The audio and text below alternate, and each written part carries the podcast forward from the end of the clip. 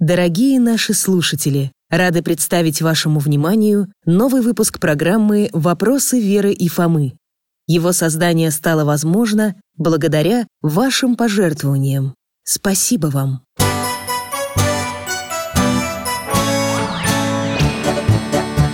Вопросов не детских скопилось очень много У Верочки и у Фомы Ответить непросто знакомому доктору мы О тайном, о вечном О личном и сердечном О жизни, о вере О мире бесконечном. Мы спросим опять и опять. О ближнем, о давнем, о главном и не главном За чаем с вареньем беседовать так славно И истину вместе искать И истину вместе искать. Преподобный Иларион Оптинский. Друзья мои, здравствуйте! Это с вами здоровается мой пес и верный друг Алтай. А меня зовут Михаил Гаврилович, дядя Миша. В прошлом детский врач, сейчас пенсионер. Мы снова ждем на чай соседей, Веру и Фому Смышленые ребята. Говорим с ними обо всем на свете. Алтай помогает нам путешествовать во времени и пространстве. А вот и они. Добрый день, Михаил Гаврилович. О, привет, Алтай! Ух, Ну хоть здесь тихо. Алтаюшка! Здравствуйте, дядя Миша. Да, тишина. Можно расслабиться. Привет. Это у нас-то тишина Ну не знаю. Алтай так вам рад, что никак не успокоится. Все, все, дружище, угомонись. Пойдем на стол накрывать. Виноградное варенье, коржики с маком. Дядя Миша, у вас хорошо Никто не толкается, не прогоняет. И не дергают каждую минуту. Ничего не успеваю. Толя, помоги столы сдвинуть Нам кроить неудобно. Толя, кофейку нам сделай, пожалуйста. Толя, это ваш папа? Ну да, но мама так переживает, что и нам покоя не дает. Фома, поточи, пожалуйста, карандаши. Нам выкройки обводить нечем. Вера, будь добра, принеси свою настольную лампу. Нам света не хватает. А потом, дети, не мешайте взрослым работать. Да что же у вас такое происходит дома? У нас женский клуб. Что? Просто мамы веренных одноклассников приходят к нашей маме Учатся шить. Вот это да. Нет, я помню, что ваша мама хорошо шьет И Верочку учила. А теперь обучают взрослых. Выкройки, выточки, подпушечки. Но почему вдруг? Началось все месяца полтора назад У нас в школе был праздник. День народов России. Нужно было прийти в народном костюме. И мама сшила Вере такой костюм, что все ахнули. А когда родители узнали, что это она своими руками сделала Сразу начали ей в чате писать. Лариса Ивановна, вы такая мастерица. Я тоже хочу так шить. И меня научите, и нас. Сначала одна мама стала к ней приходить учиться, потом еще две. А теперь уже их семь человек собирается.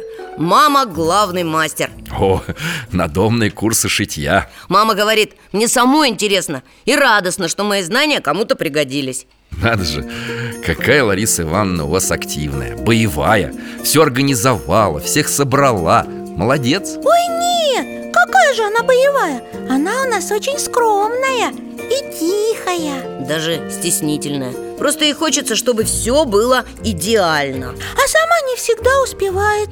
Вот и нервничает. А так она никогда ни в какие начальники не хотела. Сначала даже боялась, когда к ней ученицы стали приходить Зато теперь эти мамы и шитьем два раза в неделю занимаются.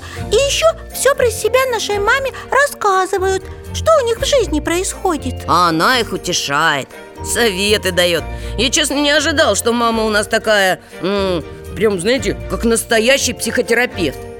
Может быть, ей стоит какое-нибудь помещение найти Более приспособленное для курсов кройки и шитья Я могу поспрашивать у своих бывших пациентов. Среди них есть люди, которые могут помочь. Ой, спасибо! Мама и ее ученицы как раз сейчас ищут подходящее место. А то у нас в квартире совсем тесно стало. Да, Алтай, очень похоже. Что похоже? Кто похож? Да был в 19 веке в России один портной. Э, Кстати, мой коллега Тоже человек тихий, скромный И от него также никто ничего особенного не ожидал Стоп! Я не понял Вы сказали, он портной А как же он, ваш коллега? И если вы о нем вспомнили, значит он всех чем-то удивил Наверное, что-то необычное совершил. Нет, нет, только не сразу рассказывайте. Лучше постепенно. Спойлеров боитесь?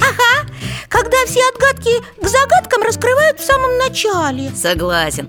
Готов слушать рассказ про этого загадочного скромного коллегу портного с первой главы. И в конец книги не заглядывать. С первой главы Это значит с самого детства И верно, Алтай, это будет не рассказ, а что? Путешествие! Ура! Алтай зеленый ошейник несет Беремся за поводок, закрываем глаза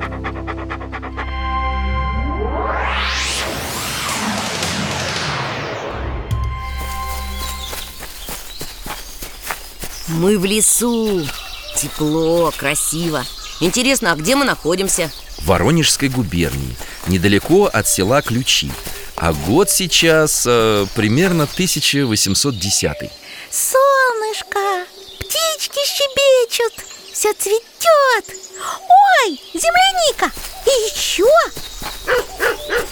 Что, Алтай? О, Ух ты! А здесь черника!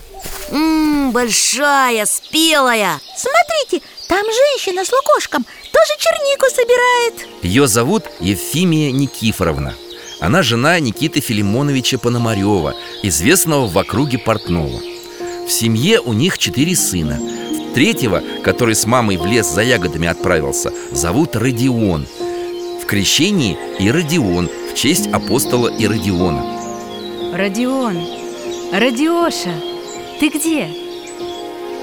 Я здесь, мама. Тут столько ягод. Погоди, я сейчас подойду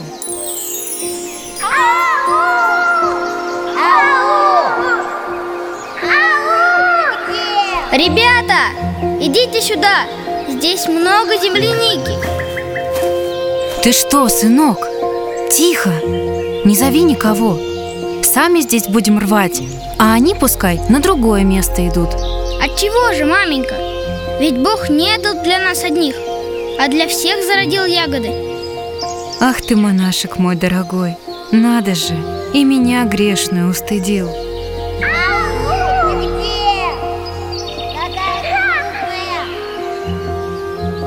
Рвите, рвите, дорогие Правда ведь, для всех Бог благодать дает.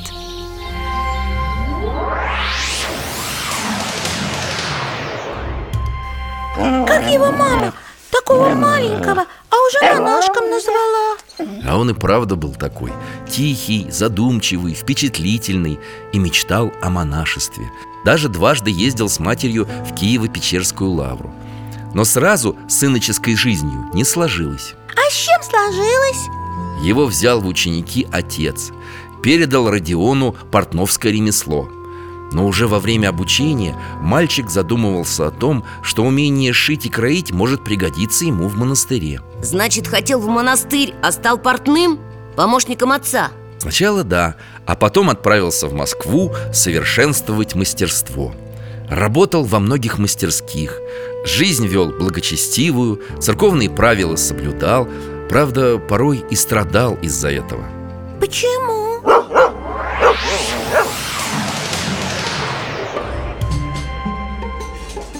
Родион, иди к нам. Похлебка сегодня наваристая Свининка-то что надо Грудью полную тарелку тебе налила. И сальца, и хлебца. Давай, Родион, вкусно. Хорошо кушаешь. Хороший работник Благодарствую, братцы. И, и вам спасибо, господин Зантлебен Только ведь среда сегодня. Так и что? День постный. В пятницу и среду скоромного не ем. Церковные правила не велят. Разве что хлебца с квасом. Глядите, ребята, сейчас посмеемся. Что-то с хлебом не так? Вкусно, Радиоша А ведь мы его тебе салом натерли Оскоромился монашек, а?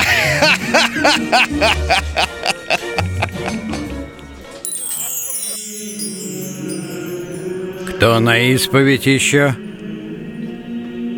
Слушаю тебя, Родион Гриша ночью Опять по ошибке съел постным днем скоромное Как же так вышло? Или ваш немец вам по-прежнему постного не готовит? Не готовит, отче. Ну уж я с ним поговорю. Ох и проголодался я. Да, с утра без продуху вкалывали. Ну что у тебя сегодня, Груня? Брюква моченая, щи пустые. Что ты нам брюкву? Ты давай мясо неси. Так не велено, голубь Пятница сегодня, постный день. Это что еще за новые дела? К господину Зандфлебину приходил батюшка. Очень сердился, что он православных людей искушает. А что наш немец? Напугался. Велел теперь мне постное по средам и пятницам варить. Ребята, а, а- а ведь это Родька. Он священнику нажаловался. Точно он! Без харчей нас составил Но, монашек, погоди уже, аукнется тебе.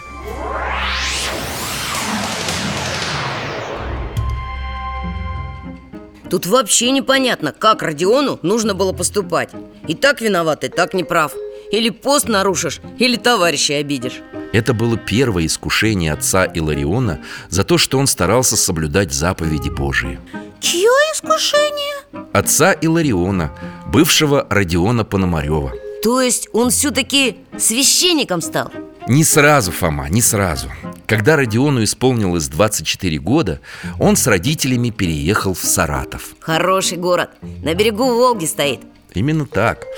Там Родион, уже опытный портной, создал свою мастерскую и открыл магазин готового платья. Ого! А вы говорите тихий, скромный А он бизнесмен, предприниматель. Верочка, а ты считаешь, что предприниматель не может быть тихим и скромным? Может, и честным, и верным слову. Родион Никитич организовал свою портновскую артель. Что такое артель? Ну, вроде бригады. Люди собираются вместе и что-то делают. Например, дом строят или, не знаю, рыбу ловят. Так, доктор? Так И за общее дело отвечают вместе И доходы делят между собой. У артели может быть главный артельный мастер. Мастером был Родион? И мастером, и хозяином. У него работало 30 человек И жизнь у них была совсем не такая, как в московской артели. Родион сам лично отбирал каждого работника. Самых лучших искал. Лучших. Но выбирал работников не только по профессиональным, а и по нравственным качествам. Это как?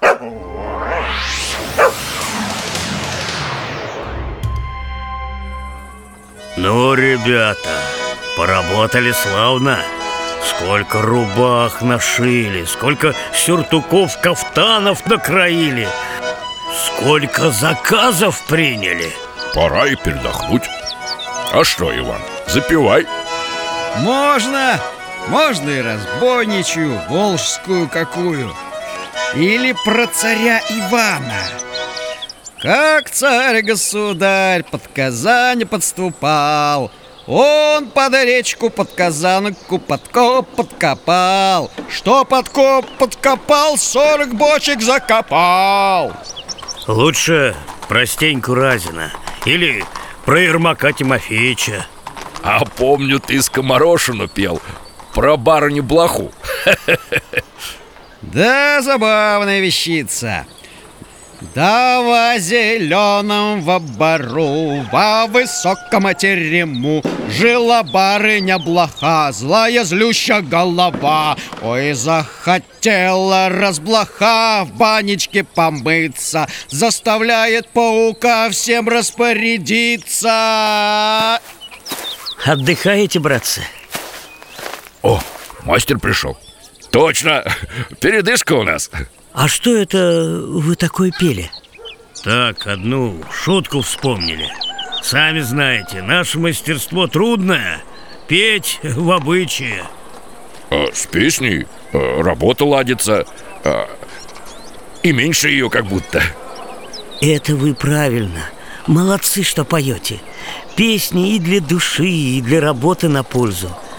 А я еще одну хорошую песню знаю Духовную Благослови душе моя Господа.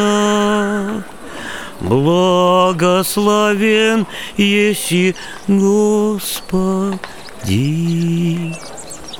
Благослови душе моя Господа Благословен еси Господи Ну, что ж не подхватываете? Прости, Родион Никитич, мы распева-то не знаем Ну, это дело поправимое. Есть у меня в Покровской церкви знакомый дьяк. Я его попрошу, он вас научит церковному пению. Будем за работой вместо мирских песен петь духовные. Не возражаете? А чего ж, можно и духовные Душеполезно да, Мы уж привыкли, что вы, Родион Никитич, нас по воскресеньям и праздникам Всей артелью в храм Божий ведете Да, и на всеночную, и на обедню ты вроде и помладше меня будешь, а все одно как отец нам всем. Сам в страхе Божьем живешь и нас держишь, чтобы церковные уставы соблюдали. А как же иначе? Мне за вас, как за детей перед Господом, потом надо отчет давать.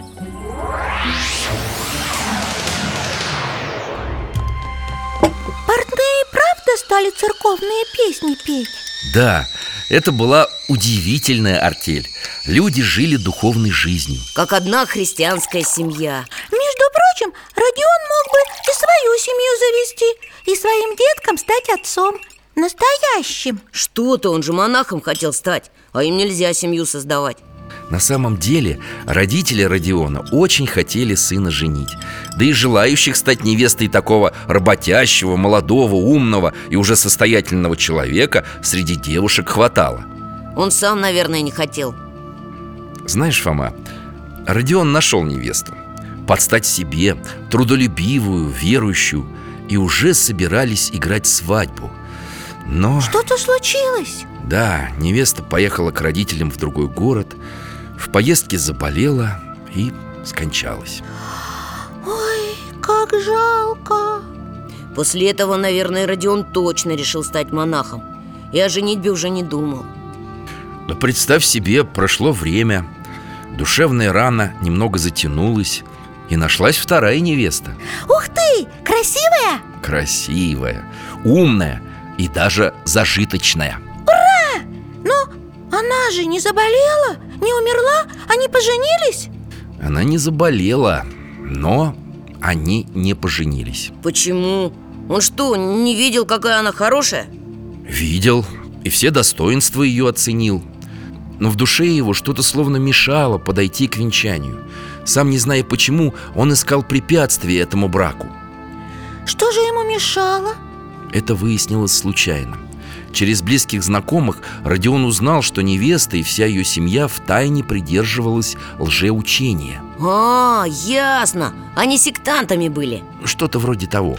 Поэтому, когда свадьба расстроилась, молодой человек даже обрадовался. Да, а то бы женился и выяснилось, что один правильной веры, а другая неправильной Сектанты уверены, что они как раз настоящие христиане. Лжеучений очень много, и в каждом своя ложь, свои ошибки. Но людям, которых убедили войти в секту, часто очень сложно из нее выйти. Почему? Их не пускают? Им, наверное, даже угрожают. И угрожают, и обманывают, и ограничивают общение.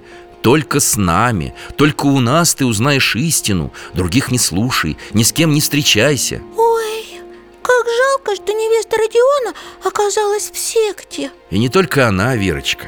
Сектантов в те годы в Саратове было много.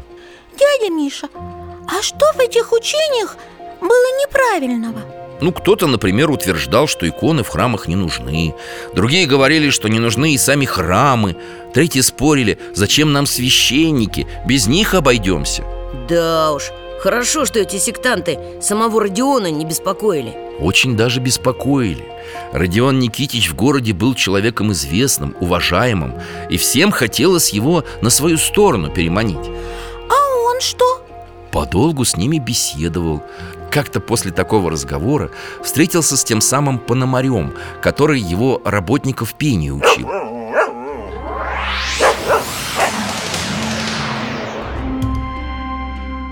Что такое хмурый, Родион?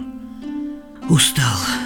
Учителя эти раскольники один за одним идут. За пазухой старые книги и все доказывают мне, доказывают, что вера наша неправая, что пришел уже антихрист и церкви истины нет. А ты? А я что? Я им по своему разумению возражаю, только знаний не хватает. Я им слово, они мне два. Я два, они десять. А ты, Родион, поезжай в Балашов, к Климчонку. К кому? Семен Климыч, старец, прозорливый, многим людям помогает. Он человек богоугодный, мудрый. Глядишь, чего и посоветует. И поехал Пономарев к старцу. А с собой взял товарища, у которого своя беда в семье была. Семен Климыч, помоги. Научи, как говорить с сектантами. Они и со мной спорят, и друг с другом ссорятся И людям головы морочат. Правда? У меня отец в одной секте, а мать в другой А я посередине Как тут веру сохранить? Голова кругом Да, непросто вам Но спасать ближних – ваша обязанность даже тех, кто неправильно рассуждает о вере. Сами больше читайте священные писания и толкование обязательно читайте. Читать можно, но сектанты же тоже ученые. Как накинутся все вместе, как начнут по-своему рассуждать. Все из головы и вон. Хм. А вы со всеми сразу не говорите. Беседуйте по очереди. Сперва с одним, потом с другим. И перебивать себя не давайте. Мудро! И сами сразу не спорьте. А сперва расспросите, на каком месте священного писания их мысли основаны. Как они это место понимают? А если они по-своему истолкуют? Тогда спроси, а что об этом говорят святые отцы, учителя церкви? И не позволяй себя в споре в сторону отводить. Начал одно доказывать. На посторонние не отвлекайся. Держись главного до конца. Ясно, старче. Но и ожесточения в сердце не допускай. Ко всему с любовью относись. А теперь оба дайте мне слово, что православную веру будете утверждать, колеблющихся и заблудших обращать. Даем слово.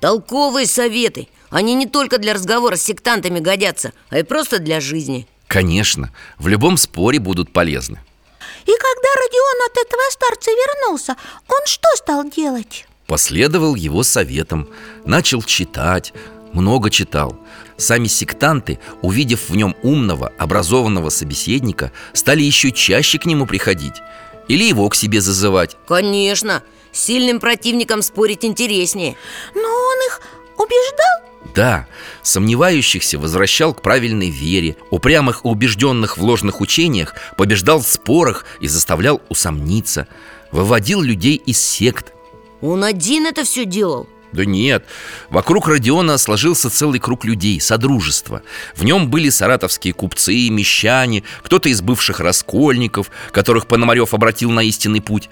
Помогали священники и семинаристы. И сколько же их было в этом содружестве? Около 30 человек. Они назвали себя «Саратовское братство» От каждого из его членов требовалось свидетельствовать правую веру, делать добрые дела, не лгать, не обманывать, свою работу выполнять честно и верно. Родион стал миссионером. Но при этом продолжал работать. Шить одежду? Да, руководить артелью. Между тем, о Саратовском братстве стало широко известно. В Саратовской епархии даже создали специальную миссию для обращения раскольников и сектантов. Девять лет Родион активно в ней работал. Хорошо. Жалко только, что монахом он так и не стал. Всему свое время, Вера. Мысли об иноческой жизни Родиона не оставляли. Он созрел для того, чтобы ближе познакомиться с монастырями. Еще целых девять месяцев ездил по обителям. Ого, долго! Где только не был В Сарове и в Суздале На Соловках и на Валааме В Ростове Великом и в Белозерске. В поездках его благословили обязательно побывать у оптинских старцев Льва и Макария. Это которые в Оптиной пустыне? Знаменитый монастырь. Там жил Амвросий Оптинский. К нему приезжали разные известные люди, писатели И он им всем советы давал. Мы с Алтаем туда путешествовали, помнишь? Все ты правильно вспомнил. Только старец Амвросий стал известным гораздо позже, в конце 19 века А Иларион впервые приехал туда в 1839 году. А сколько ему было лет тогда? 33 Приезд в Оптину круто изменил его жизнь.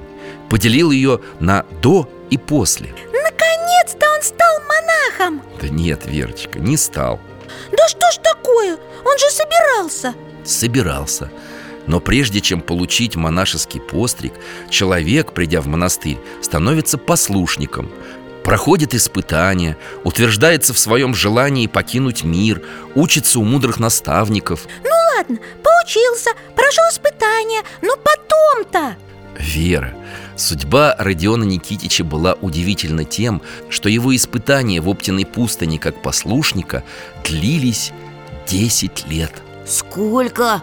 Ну как же так? Вы говорили, что он приехал к двум старцам? Да, ко Льву и Макарию И был у него еще третий наставник Игумен Варлаам Подвижник Валаамского монастыря Который тоже наставлял и духовно развивал Родиона Три наставника И десять лет держали несчастного Родиона в учениках Ну почему же несчастного? Он сам выбрал себе такую судьбу И рад был ей Преподобный Макарий избрал себе Родиона в келейнике. Келейники – это кто? Наверное, со словом келья связано. Тот, кто прислуживает в келье, да? У- убирается, готовит. Ну, слуга, в общем. Не совсем так, Фома. Келейник – это действительно прежде всего помощник священнослужителя, старца. Тот, кто с ним рядом практически постоянно. Но это еще и духовное дитя, ученик – Если круглые сутки рядом со старцем находиться То многому научишься, это понятно. Не отвлекайся, Фома. А когда прошли 10 лет, Родион стал уже монахом? Стал, был пострижен в мантию и принял имя Иларион. И Родион в крещении, и Ларион в монашестве. Похоже. Имя Иларион очень подходило иноку. С греческого оно переводится как «тихий», «радостный» А он таким и был. И после пострига Иларион Продолжил быть келейником старца Макария. И оставался им еще 10 лет. 20 лет простым келейником? Это же целая жизнь. Не простым, а преданным, любящим Верным до самых глубин сердца.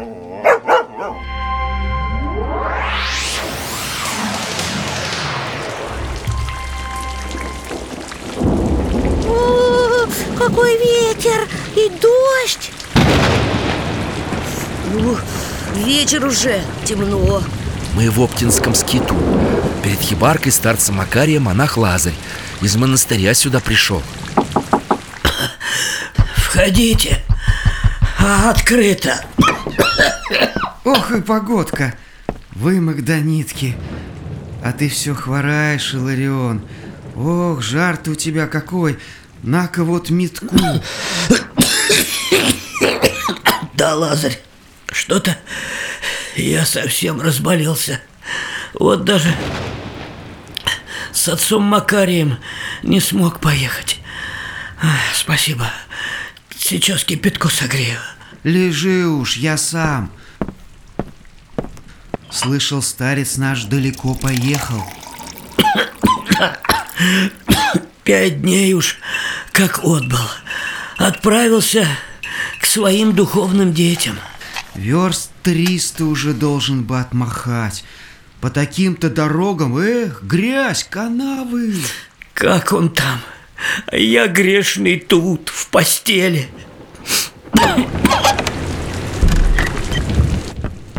Иларион, Лазарь, и ты тут Беда, беда, братья Иона? Ты сюда по темноте из монастыря бегом, что ли, бежал? Что случилось? Пожар? Война? Со старцем несчастье Экипаж его в ров опрокинулся. Отец Макарий жив? Говори же. Живой. Только сказали вывихи сильные и, и, и ушибы. Иларион, стой, куда ты? Под дождь, больной. Коню где?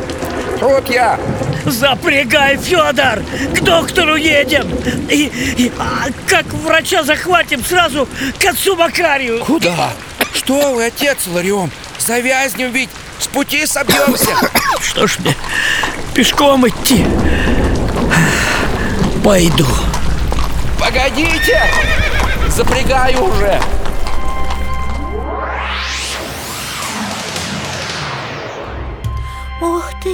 Илариону самому доктор нужен был, а он... Но ведь он успел к отцу Макарию. Успел. 300 верст проехал по плохим осенним дорогам. Добрался. Был рядом, пока старец после происшествия поправлялся. Он отцу Макарию, получается, был как нянька. Неужели только этим 20 лет и занимался? Нет, что ты, Фома у Илариона было столько дел и забот, что на сон он себе позволял тратить не больше четырех часов в сутки.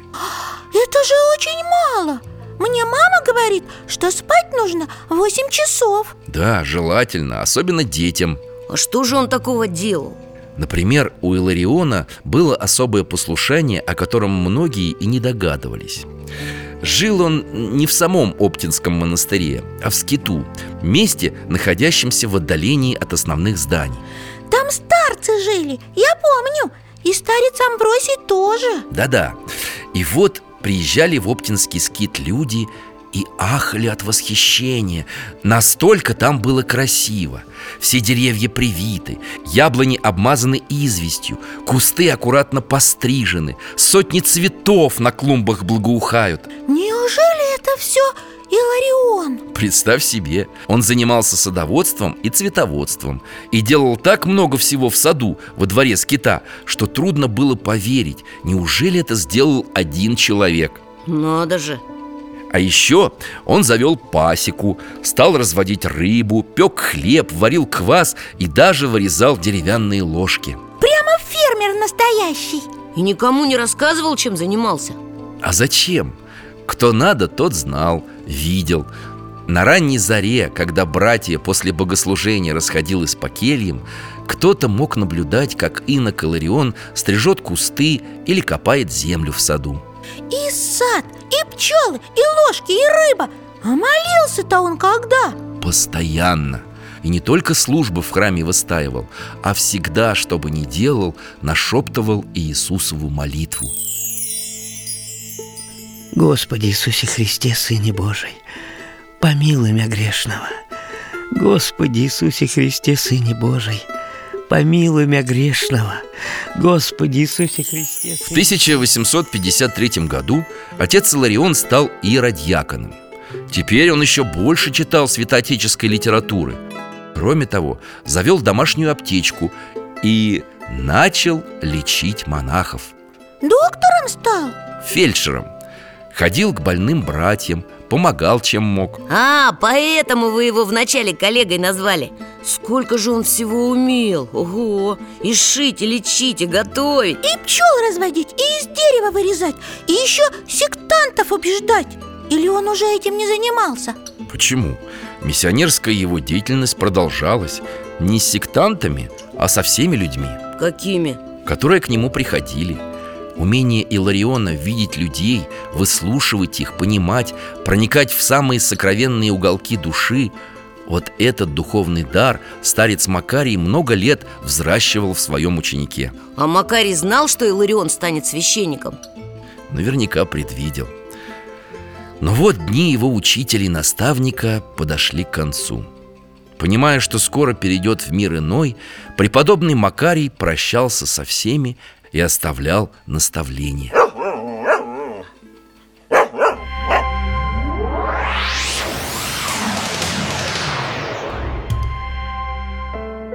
Мы в монашеской келье. Там на кровати монах Совсем старый и больной. Это старец Макарий. О, другой монах входит. Это Иларион. Принес ему чаю, на столик поставил. Плед поправил Отец, к вам Белевская игуменья Павлина. Пусть войдет. Войдите, матушка. Не смею мешать. Батюшка, сестры плачут. Столько лет ты нашу обитель опекал. Как же мы теперь? Господь управит. Не нужно печалиться Да как же, отец Макарий На кого вы нас оставляете, батюшка? А вот на отцов Амвросия и Илариона. Иларион, поди сюда. Слушаю, отец Макарий. Не оставь игуменей. Батюшка, я недостоин и сам ничего не знаю Не оставь ее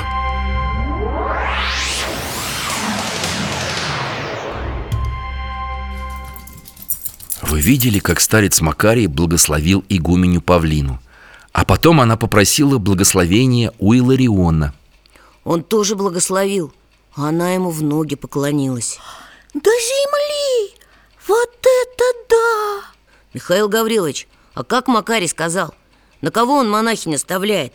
На Илариона и Амвросия? Это на знаменитого оптинского старца Амвросия Да, Старец Макарий был скитоначальником и духовником всего Оптинского монастыря и, умирая, передал своих духовных чад на попечение преподобного Амвросия Оптинского и отца Илариона. А Иларион этого совсем не ожидал И многие в обители не ожидали Келейник старца много лет оставался в тени, был скромным и смиренным. Мы с этого начали. Никто ничего от тихого человека не ждал. И вдруг И вдруг старец назначает его своим преемником. И что было дальше? Отца Макария с честью похоронили. И отец Иларион, уже иеромонах, то есть священник и монах Стал скитоначальником и духовником обители А что делает этот начальник и духовник?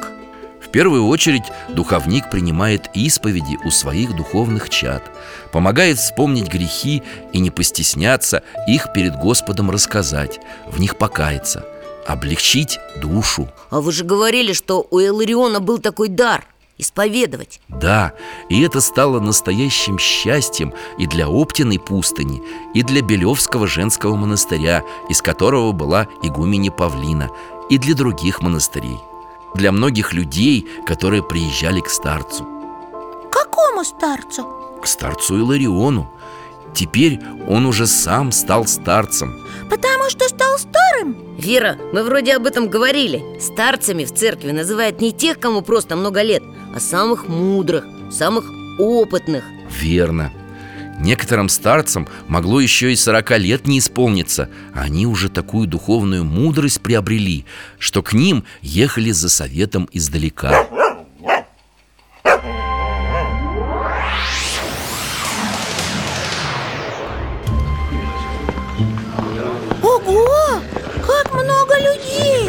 очередь человек 200 И все к старцу Илариону И мужчины, и женщины, и старики, и молодые. Кто-то в монашеской рясе, кто-то в лохмотьях. А там, вон, видишь, в дорогом костюме господин. И дама такая с дочкой. Платье богатое, зонтики. Аристократка, судя по всему. Ничего, стоит со всеми, дожидается. Алтай, подожди нас, пожалуйста. Мы чуть-чуть послушаем, о чем люди в очереди говорят старцу на исповедь кто последний будет? За мной держитесь. Я в первый раз. Долго стоять-то? Ох, а мы вчера почти пять часов прождали. Батюшка сказал к исповеди подготовиться. А сегодня, думаю, больше получится. Дни-то великопостные сейчас. Долго Он сперва исповедует братью, монахов. В другой день сестер из подопечных монастырей. А сегодня приезжих, богомольцев. Ох, До самой ночи, каждый день. Ох, святой человек С каждым по душам говорит. Хоть ты князь, хоть босяк. А про что говорит? А про все Может два часа с тобой разговаривать А может и три. Все грехи свои вспомнишь. Все, что с семи годков нагрешил. Ну ладно, все Мне уже пятый десяток. Вспомнить бы за последний месяц чего, и то хорошо. Вот, вот это многие так приезжают. Грешен батюшка в том-то и в том-то виноват. Раз-два вроде все и рассказал. А батюшка Иларион видит, что на душе-то у человека камень лежит. И начинает тебе вопросы задавать. И слушать. Внимательно слушает. И подправляет, чтобы ты в сторону-то не сбивался. Строгий? Что ты, добрый Вот как расскажешь, покаешься Он тебе и совет даст, и наставление. Угу. Объяснит, что такая-то беда с тобой случилась Потому что родителей не почитал Обижал Или на детей сердишься Или воруешь Унываешь. Бога не помнишь. А болезнь от того, что грех нераскаянный твою душу томит разрушает Ты уж про этот грех давно забыл, а он тебя разрушает. И что, правду говорят, что исцеляет от болезней? Истинную правду. Столько случаев. Тут даже в очереди поспрашивай Тебе многие скажут. Только не с первого раза, конечно, исцелишься.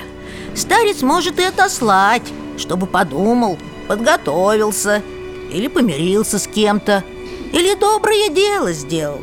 А потом опять приходишь, опять каешься, а он с тобой говорит.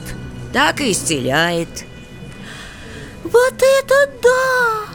Еще бы узнать, как батюшка исповедует, как людей утешает. Туда в келью, наверное, не пройти. Ну, мы попробуем. Вон за тем господином. Это келья старца Илариона? Такая маленькая. Тут все очень просто. В углу иконы. Христа и еще чья-то. Христа Спасителя и святого апостола Петра. В углу висит лампадка и стоит м, такой столик, у которого исповедуются Аналой. А на нем крест, исповедная книжка и епитрахиль. Да, Ею батюшка голову тебе накрывает, когда все грехи исповедуешь. Смотрите, отец Иларион входит. А за ним тот господин. Лицо у него совсем мрачное. Сгорбленный. К аналою подходит на полусогнутых ногах Как будто все силы из него выкачали. Да, вид нездоровый. Щеки впалые, руки дрожат, взгляд затравленный. И глаза все время бегают, на одном месте не останавливаются даже страшновато. Здравствуй, добрый человек. Ну, расскажи мне, кто ты Откуда и зачем ко мне приехал. Благослови, отец Иларион. Купец я из Тульской губернии Звать Николаем. Сколько ж тебе лет, Николай?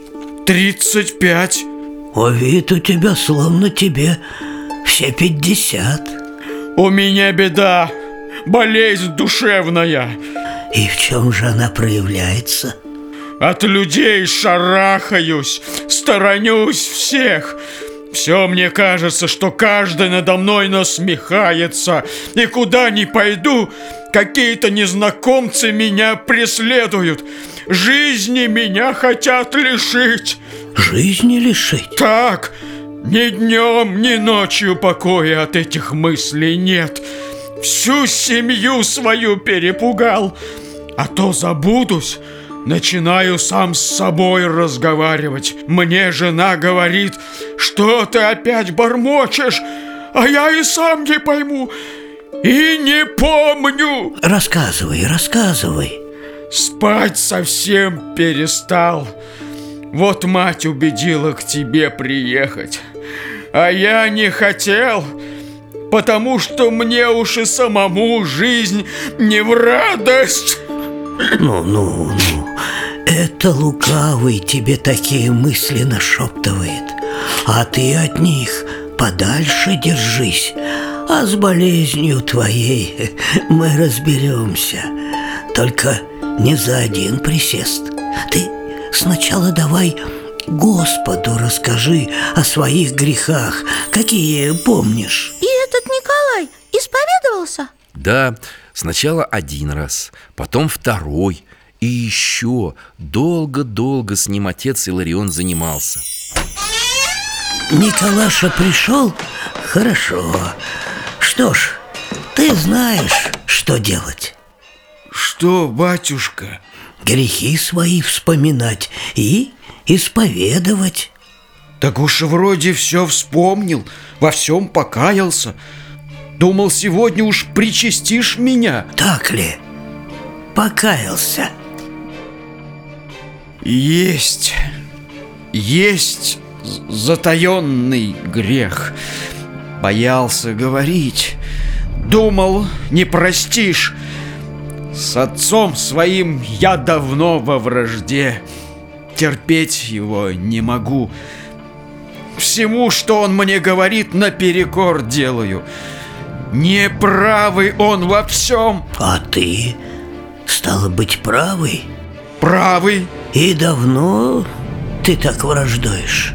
Да сколько себя помню И видеть его не хочу И слышать И знать о нем не желаю Ну, ну, вот и славно, что вспомнил ты об этом и рассказал Первый шаг сделал Теперь поплачь, успокойся и ступай к отцу?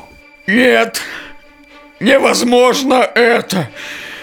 Не пойду. Ничего, сходи ему в ноги поклонись. Обниметесь. Батюшка, чего хочешь, проси другого, все сделаю, а к отцу близко не подойду. Ну, не обессудь Николаша. А такая у меня к тебе епитемья Такое задание А не сделаешь, так и раскаяния полного не будет А вот как примиришься, так и причастишься. Прошло время, и купец Николай вновь приехал к отцу Илариону. Вот он опять входит к нему в келью.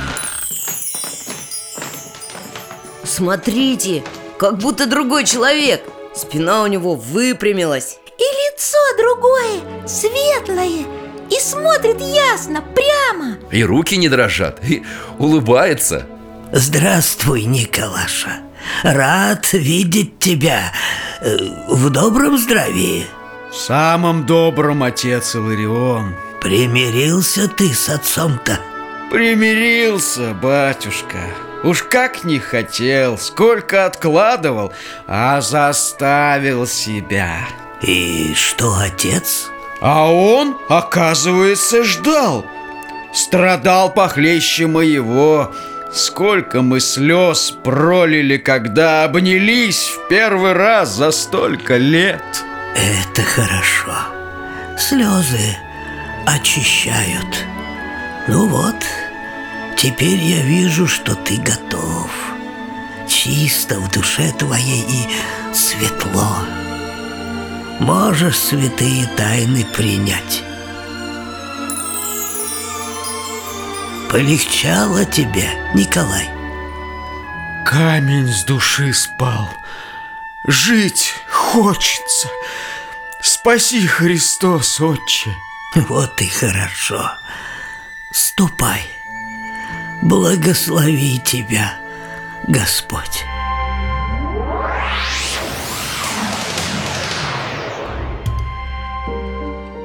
Какая история!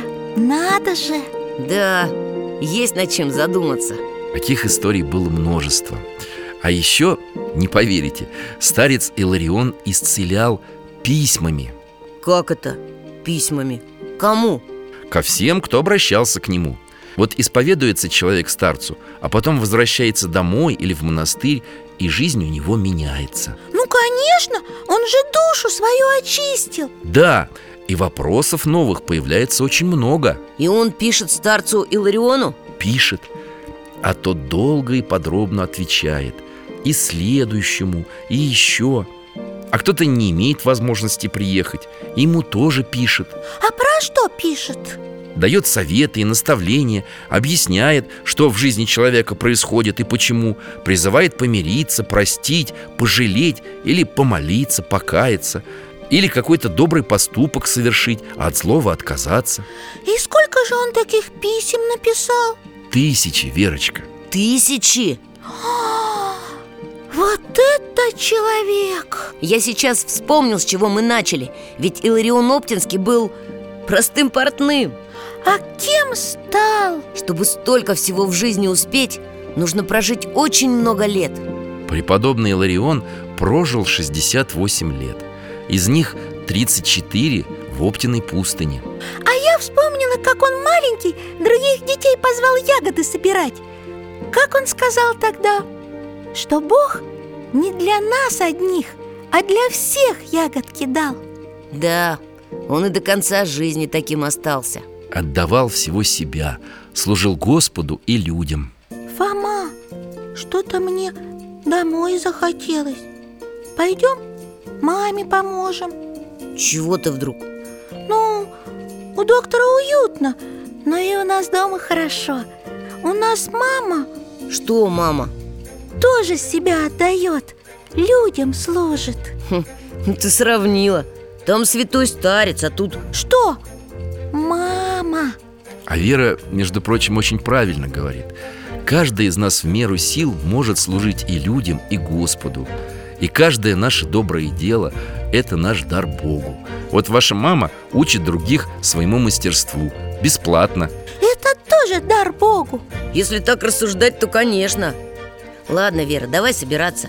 Я придумал, как маме переделать лампу, чтобы ей удобнее было стол освещать Спасибо, дядя Миша, что про святого Илариона нам рассказали. Я некоторые его приемы взял на заметку. Как с людьми разговаривать, как убеждать. А я поняла, что человек тихий и незаметный может быть великим. Алтай, спасибо, что нас в Оптину пустынь опять переносил. Я очень рад, что мы поговорили о таком хорошем человеке. До свидания. До свидания, Михаил Гаврилович. Алтай, пока. Всего вам доброго, друзья мои До новых встреч!